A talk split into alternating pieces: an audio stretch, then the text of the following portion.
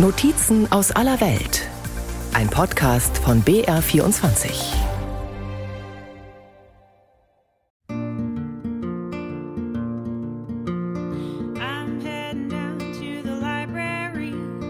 Im Herzen Manhattans, an der 5. Avenue, umgeben von gewaltigen Hochhäusern und angrenzend an den wunderschönen Bryant Park, steht das prächtige Stammhaus der New York Public Library, kurz NYPL.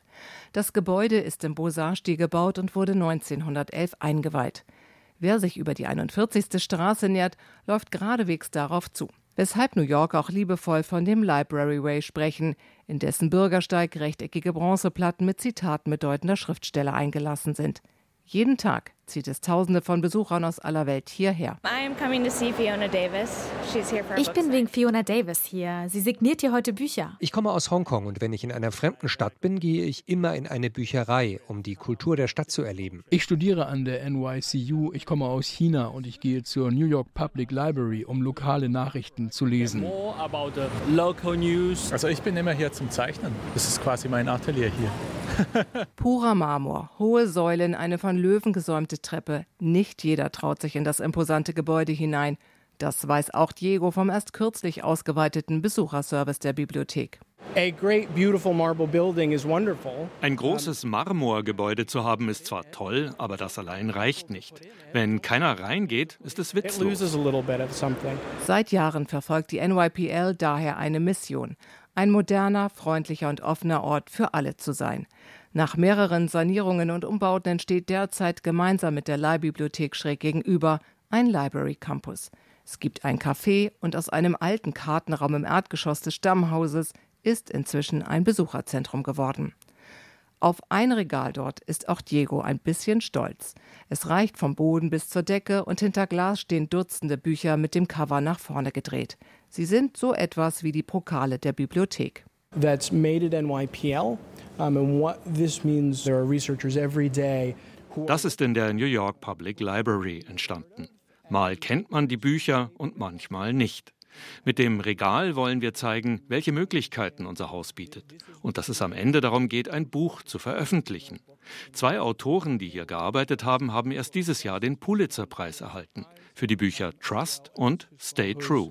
Um, stay True book. They both won uh, the Pulitzer just this year. Zum Gästekonzept gehört auch eine Ausstellung. Sie lässt die Besucher in die Welt des geschriebenen Wortes eintauchen und wird alle sechs Monate neu zusammengestellt. Erstausgaben, Neuauflagen, Gedichtbände, Lexika, Atlanten, Globen, Filme, Bilder, Karten, Comics, Tintenfässer. Der Fundus der Bibliothek ist mit rund 56 Millionen Objekten schier unerschöpflich. Entstanden ist er vor allem durch Vermächtnisse, Schenkungen und Ankäufe. Momentan sind die absoluten Highlights der Sammlung zu sehen, darunter die Gutenberg-Bibel, das erste im Westen gedruckte Buch, die von Thomas Jefferson handschriftlich verfasste amerikanische Unabhängigkeitserklärung, eine Ausgabe der ersten Shakespeare-Sammlung. Aber, so Diego, die Besucher sollen hier den Zusammenhang zwischen der Geschichte selbst und wie es zu ihr kam erleben oder verstehen. Es geht nicht darum, ob wir die erste Ausgabe von Winnie the Pooh haben. Und wir haben Charles Dickens Schreibpult. Da kann man zwar nicht dran sitzen, aber man kann dran stehen und sich vielleicht vorstellen, wie Dickens daran saß und seine Klassiker geschrieben hat. Im recht dunklen Ausstellungsraum im Erdgeschoss hinter einer Glasvitrine sitzt Winnie the Pooh. Der braune Teddybär hat eine knuffige Nase sowie überlange Arme und Beine. Er war ein Geschenk des britischen Autors Alan Alexander Milne an seinen Sohn und wurde später zur Vorlage für das gleichnamige 1926 erschienene Kinderbuch. Was viele wissen ist, dass Winnie the Pooh in der New York Public Library ist. Was sie aber nicht wissen ist, dass alles mit einem Stoffbären angefangen hat. Längst ist Pooh der Star der NYPL. Für alle, die Young at Heart sind, wie Diego sagt, also für alle, die im Herzen jung geblieben sind, vor allem aber für die wirklich Jungen, wie Madeline und Brody aus Georgia. Die Geschwister stehen mit leuchtenden Augen vor der Vitrine. Sie lieben Pooh, der so gerne Honig schlägt und der so viele Tiere als Freunde hat. He's like really funny. I like how he eats like so much honey because there's lots of animals. They all get along so well. Um immer wieder neue Leser zu gewinnen, unabhängig von Alter und Herkunft, ist die NYPL sehr aktiv und probiert immer wieder neue Ansätze aus. Gerade erst hat sie mehrere tausend Kinder- und Jugendbücher als Ferienlektüre verschenkt. Über ihre während der Corona-Pandemie weiterentwickelte App bietet sie kostenlos E-Books an. Und in ihren fast 90 Zweigstellen in Manhattan, der Bronx und auf Staten Island bietet sie Jobberatungen, Sprachkurse sowie frei zugängliche Computer und Internet für jedermann an. Die NYPL finanziert sich zu großen Teilen aus privaten Mitteln, sie erhält aber auch Geld von der öffentlichen Hand. Wann immer Kürzungspläne aus dem Rathaus publik werden, laufen ihre vielen Unterstützer und Fans Sturm. Erst kürzlich musste Bürgermeister Eric Adams neue Einsparungspläne wieder ins Regal legen. Joe, ein Geschichtslehrer aus Queens, drückt aus, was viele in der Stadt empfinden.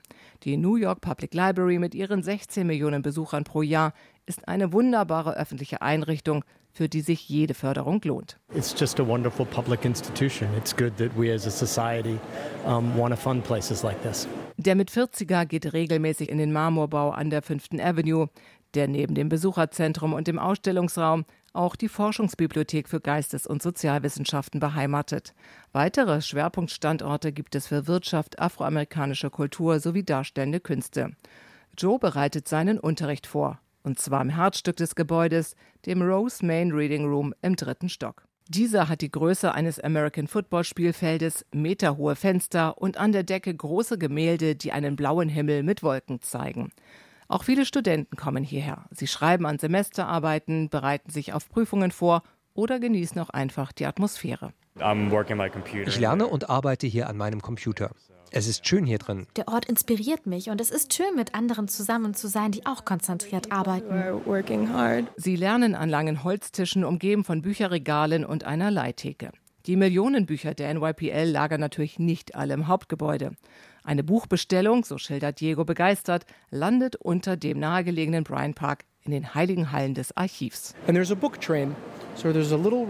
Es gibt einen Buchzug, einen kleinen roten Bücherzug. Der Leihschein geht da rein und dann fährt der Zug unter den Bryant Park. Im Lager legen andere Bibliothekare die gewünschten Bücher rein. Der Zug kommt wieder zurück und bringt die Bücher hierher. Wem die Bestände des Hauses nicht reichen, der kann auch die Bestände der Elite-Universitäten Columbia, Princeton und Harvard nutzen. Eine Kooperation, mit der sich die Library in die absolute Top-Liga bringt. Vielen ist die NYPL, die gemessen an ihren Standorten übrigens das größte Büchereisystem der USA ist, aber noch aus ganz anderen Gründen sehr bekannt und vertraut. Ist sie doch immer wieder gern genommene Kulisse für Szenen in diversen Filmen und Serien. Den Auftakt hat 1961 Frühstück bei Tiffany gemacht. Es folgten unter anderem Ghostbusters,